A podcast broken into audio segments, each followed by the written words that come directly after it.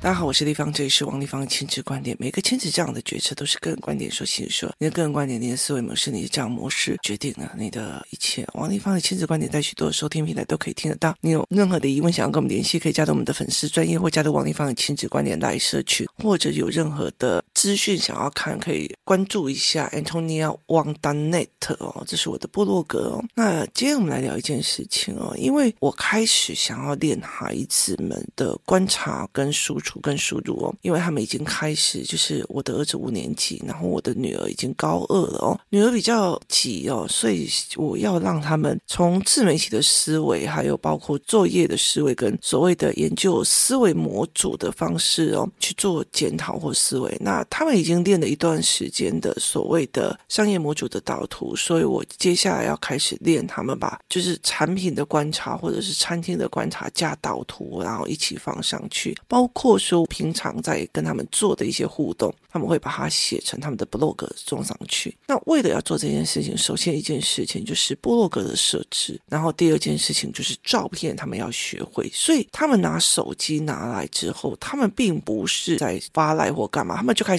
这里要做什么，然后要下载来论吗，然后的那个图片的大小要多少或干嘛，有的没有。那我们有有让他们有所谓的电脑，那。有一天呢，就是有一个孩子，就是来我家，然后他要住一段时间。那我就想说，趁他们两个孩子在的时候，三个孩子在的时候，就先教一点嘛，就是有一点先教一点。这个时候，那我儿子是第一次去碰电脑，所以他这一台电脑是他的哦，新的买的这样。那所以他其实有很多的设定跟所谓的东西都并不是很会。那我已经帮他做基础的设定啊，例如说包括他他的 email 的设定或干嘛，因为我其实有想。过用我的电脑给他用就好，可是我我的电脑里面太多资讯跟太多东西，我很怕就是他一个不对劲就把我给他弄删了，所以就是所谓的个人的隐私用个人的电脑这个概念，我就把它处理这样。那后来其实，在做这一块的时候，我的右边是那个六年级的孩子，然后左边是我儿子五年级，那我就在他们整个过程里面去发现了一件事情哦。就是这个六年级是女生，就是好，我做这个动作，接下来要做什么？那我就会再讲一句，那我又做这个东西，然后接下来要做什么？然后我又去讲了一句，那如果那个时候我在忙，他就会去划手机了，他就会划手机开始追剧，然后开始干嘛？然后我问他为什么他要坐那边？我们班女同学都在玩这个，我们班男同学都在看这个。那我就说，那你有没有思考性？他说没有思考性，可是你没有告诉我接下来做什么，你知道吗？我整个人都快不行了，你知道？那。我就是看我儿子哦，我儿子那个时候的他的部落格有一个叫关于我的地方要设置，那他就做了一件事情，因为我觉得说。我就把他们两个人的照片，把我跟我女儿的照片，然后弄到了所谓的，我就请那种所谓的淘宝，淘宝里面有那种什么一百块或几百块就帮你画成真人漫画图像。我诚心尝试用 AI，真的是惨不忍睹哦。所以后来我就去，就是花钱消灾，就先用这样子。那他们就做了几个图形或干嘛。那我儿子就把它拿起来，然后去背、啊，然后用 AI 生成啊，然后做成动画感。他在好在里面做一个穿西装的男人，然后他把头接成自己的头。那他的 PS 的技术并不是很好，为什么？因为他不是就是那一个软体的 VIP，也是他没有买所谓的 Pro 系统。那可是他就在摸索摸索，把它弄成这样。那我跟他姐姐两个人就笑疯了，你知道吗？那。很多的时候，因为有一些照片的上的事情，或者是布洛格的设置，是家家在研究，然后把它做成流程，所以其实孩子会变得很简单，他们就叙述跟把它做出来。那。这个时候呢，这个时候我就觉得发现了一个非常非常重要的事情哦。六年级的那个孩子从小到大就是一个口令一个动作，非常的乖。下课的时候就写作业，作业就写完了，然后这样子哦。可是他一个概念是，他很乖，他可以把所有东西都操作完哦。可是我儿子跟另外一个孩子不是的，为什么要写这个？这个怎么那么无聊？为什么要用这种逻辑？为什么要用这种思维？他就开始一直骂，一直骂，一直骂，他就等于是在跟作业对谈跟对调，所以他。他就会一直在想为什么要做这个，会干嘛？所以他的抱怨非常非常多。在同样写作业的快速度来讲，我儿子算懒。可是问题是在思维上，怎么跟人对话，怎么去质疑这个东西有没有 OK？他反而是 OK 的哦。所以这是两个的一个思维的角度的不一样。那我儿子常常会东摸摸西摸摸，我的女儿也是哦。例如说，呃，像现在我在她的房间录 Podcast，她的前面就有所谓的榫卯结构的所谓的立体的积木书，然后上面有很多的所谓的。作品哦，一些习作的或者是铁做的那种所谓的铁片积木的雕塑，它有很多的东西哦。那我后来就会觉得说，他如果读书读不起来或干嘛，他就会去做一个小手作，然后把自己安抚下来。那我后来就会理解一件事情，他们很会乱摸索一件事情。我才会在讲说，我其实是很会乱败家，让他们买了很多，就东摸摸西摸摸，东摸摸西摸摸。那有一天，我的儿子就在讲，因为工作室里面有一些妈妈没有淘宝的账号，然后或者是没有什么账号，他们有时候都会请我代买这样。那我我儿子就问我说：“妈妈，你为什么要买那么多东西哦？就是有新的东西你就想要买这样。”那我就说：“你爸都说我败家，说我乱花钱啊，就是喜欢乱花钱啊。”然后就说：“所以我爸爸这样骂你，说你就故意嘛。”我说不是，我说你爸爸从大学毕业之后就再也不读书，也再也不学新的软体跟东西，除非他就是娱乐，例如说看 YouTube 啊、看 Netflix 啊那些有的没有，不想学的。然后他没有所谓的。东摸摸西摸摸，东摸摸西摸摸，为什么呢？例如说哈，今天 Canva Canva 在出来的，佳佳说地方你就一定要用 Canva Canva 做好，对吧？讲了几个礼拜以后，他就逼我说你一定要做。然后开始做的时候，一刚开始工作室有好几个妈妈一起做，因为这人就开始哭，不会，为什么？好，他就没有了。可是。所谓的软体跟所谓的东西，就是你越去做，你就越厉害；你越东摸摸西摸摸的，你去做，你就会很厉害。所以很多的一个概念是，你要一个孩子完完全全就在国中跟高中的读书的课程一直读，一直读，一直读，没有让他什么东摸摸一下，指针摸一下，那里画一画，课本上面画一画图，他其实很快会崩溃的，因为过的日子简直比比。和尚还要痛苦哦，所以他的东摸摸西摸摸，或者哦，原来有新的东西我要用，原来有东，所以我会让他去上什么水电课啊，我们会让他去做脚踏车的修理呀、啊，然后我们会带他去拍照啊，去看点东西哦。那你想想看看哦，从我毕业到现在，哪一样东西不是东摸摸西摸摸来的？我的专科同学很多，几乎就是手机玩手机就会赖跟脸书，甚至脸书他们也不太会。那我从。那个时候的 Word 啊、Pages 啊，或者是说去 Apple 的 School 然后上课，就是你都是开始东摸摸西摸摸，东摸摸西摸，这种摸索的过程会让我越来越厉害，越来越厉害。然后另外一件事情就是很多事情都在替换代新的，包括玩具哦。我有一阵子哦，我就让孩子们自己去做所谓的买了很多的玩具。为什么？因为有些小孩他没有办法闭着嘴。就是吸气呼气，吸气呼气，所以我那时候去所谓的玩具批发工厂买的很多，你就是在夜市里面，就是像烟斗那样，然后上面有一个呃保利龙球或者是一个乒乓球，你要把它吹上去，把球吹上去，就把它吹下来，吹上去又吹下来。现在很多的小孩子鼻子过敏，然后导致他们的没有办法，就是肺活量很好，这样，那我就买那个然后吹。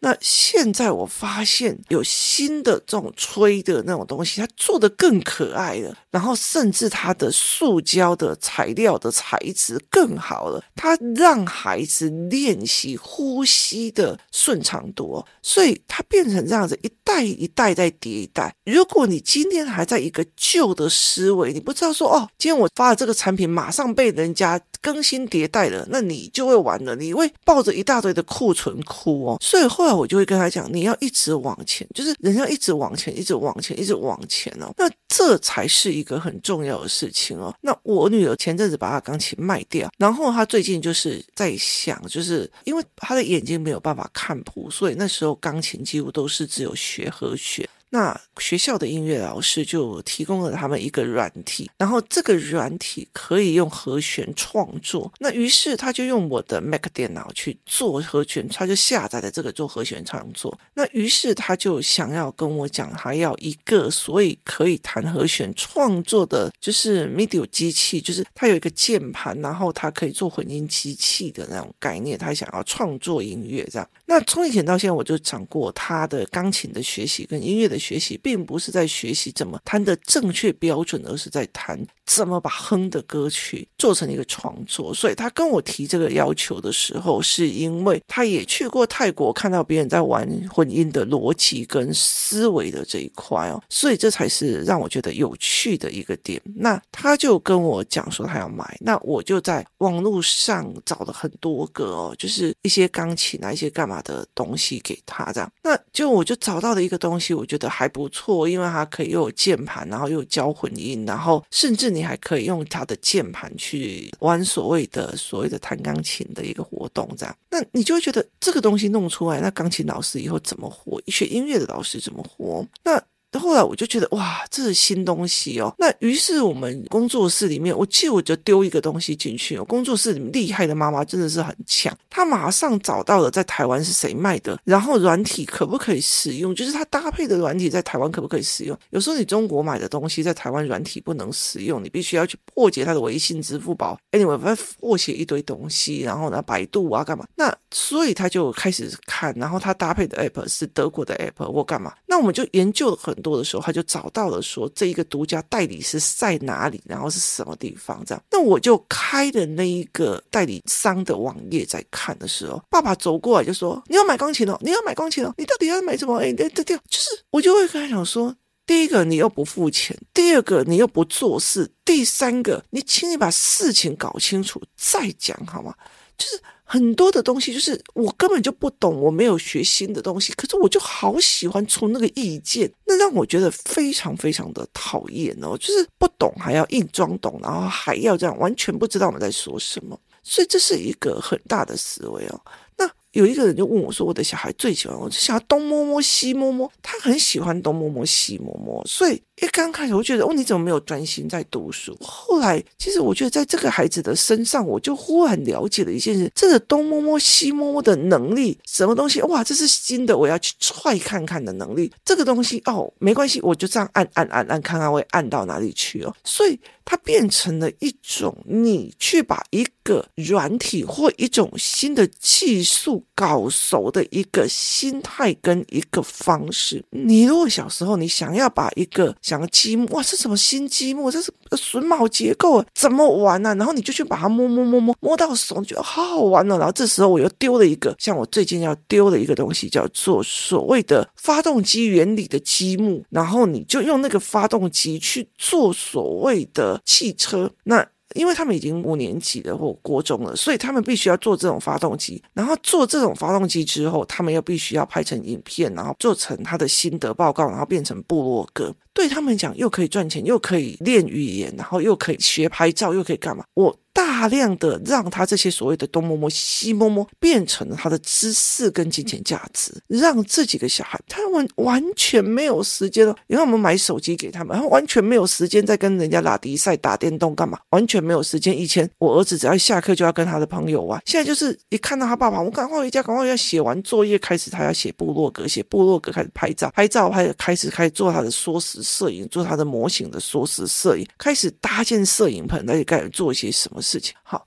那其实说一句比较直的，就是国中的这一段或课本的这一段，我其实一直在做教案给他们，所以我并不觉得他一定要把功课写得多好。那像我今天在做的一个叫做拆解模组哦。做这个教案的时候，就是文本拆解，我很气耶，你知道吗？我很气哦。为什么？因为我们以前例如在读公民的时候，国家的三个要件是什么？土地、领土、政府哦。那我们会就说，国家有在三个要件是依照国际法所才产生。首先，它必须有自己属于自己的领土与领空；第二个，它必须有它自己的所谓的政府体制或怎么样。然后跟国民会写成一堆，然后你必须要把它拆成一国家，然后人民，然后。跟政府体制，所以你必须要把它拆解成三个要素，成为一个国家的要素。我就在做这件事情，把课本里面的东西变成拆解的艺术。我就后来就觉得不对劲啊！你知道，你的国语课本在学朱自清，看到他爸爸去买橘子，多么的难过。你学文言文里面他在讲什么样？你在学一个人，他看到一堆烟里面，他很像白鹤为自己走了。可是你有没有去让孩子去了解说，有一篇文章在教炒饭的？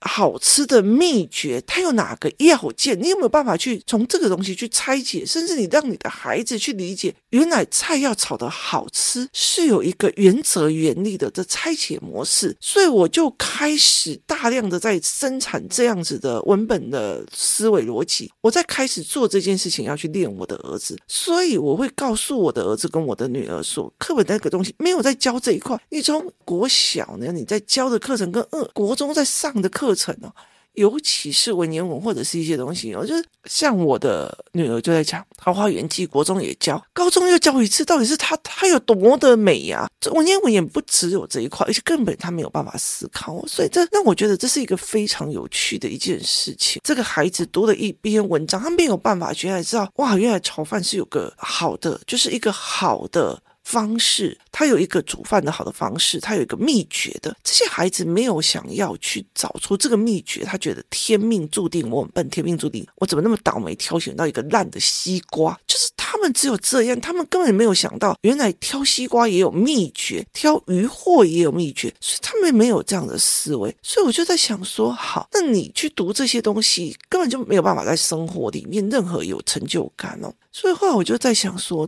这些孩子们在所谓的功课的过程里面，他连摸索一个东西都没有。好，我们会觉得幼儿园让他有摸索，那那个摸索忽然到了他必须要考试的，他要进国中的，他要干嘛的，就不准他摸索。但是他会不会去摸索？他会啊，他会去摸索什么？会去摸索性，他会去摸索手机，他会去摸索很多东西。与其这个样子，为什么不要让他有东西去摸索？而这个东西是引他往前的，所以。以我会开始，例如说，我家家在帮他们教 Liren 怎么去使用，怎么去套别人的滤镜，怎么样去设定。然后我教他们一篇文章要从哪个角度去思考，哪几个图形的按键，我会给他们。例如说，同样是单车环岛，或者是独步环球。独步环球跟单车环岛，在中国的这一个人使用的方式是小红书给他捐献，然后哔哩哔哩，然后 YouTube 或干嘛的，所以他沿路走，他其实就沿路直播，因为他一个人在，例如说西藏啊，或者是欧洲啊，他无聊晚上一个人在森林里面拔营的时候，他就会跟粉丝直播，然后甚至他帮人家卖袜子啊，他的所谓的他的钱从哪里来？同样是走一段路，然后不管是用走的还是用骑。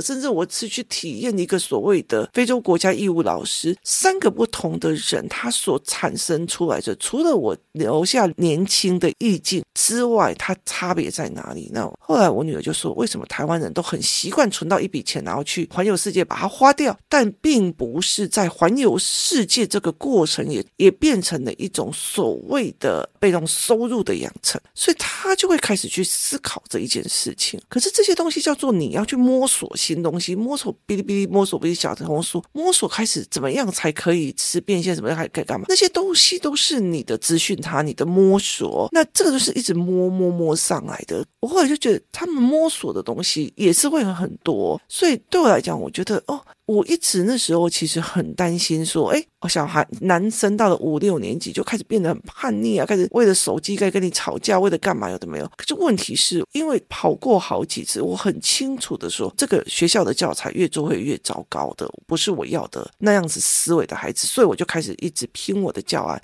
然后我。带领他们开始去做文本分析，开始去做所谓的兴趣分析，或者是在包括我给他们一个小的摄影棚，然后让他们自己去打光，自己去拍影片，然后自己去写部落格，然后去从部落格里面的逻辑去探讨他的书法。那一天，我的儿子就跟我讲说：“妈妈，我看了我的部落格，在看姐姐的，我觉得我写得好烂。”那我就看着他，因为他那时候才发第一篇，我就跟他讲说：“你没有写得很烂。”我说：“我的一刚开始几篇也都不怎么样。”那我就跟他讲说：“请你要了解一件事情，至少你开始做，至少你开始做了，而且持续在做这件事情，就非常非常简单了。那非常非常重要，而且我就跟他讲一句话。”有一天，他做完第一篇的部落格，说好有成就感，很开心，然后就进入了那种部落格交作业，去跟一起在做这件事情的人讲说：“哎，我做第一篇。”然后后来我就问他说：“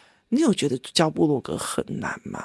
那因为其实他们的部落格已经设置到，其实只要会图文分享就好了，因为很多的东西都已经从专业把他们设置好了。然后他就看着我说：“妈妈，这是我的第一篇，我不能跟你讲难不难，因为因为第一篇不熟，所以不准。”所以你要等我累积到了十几二十篇的时候，你问我难不难的时候，我才有办法跟你讲。甚至我要等到更久之后，一百篇、几千篇的时候，你问我难不难的时候，我才有办法跟你说。我觉得这个心态其实让我觉得非常的有趣。为什么？因为他们在整个摸索的过程当中，包括。他们就说，呃，铁锡片的那种所谓的积木，它常常剪坏了，剪弄，然后就整个坏掉，所以它必须要一次一次的越来越熟。我第一次摸 Canva 的时候不熟，第三百次的时候，我会觉得 Canva 很好用还是很难用。这这两个东西是一个相辅相成，是要你大量的从零。到摸索到很厉害，从零又摸索到很厉害，从零又摸索到很厉害，来去累加这个经验。而他们从以前到现在，从积木开始，榫卯结构的积木，然后组装什么筷子枪，然后现在在做发动机。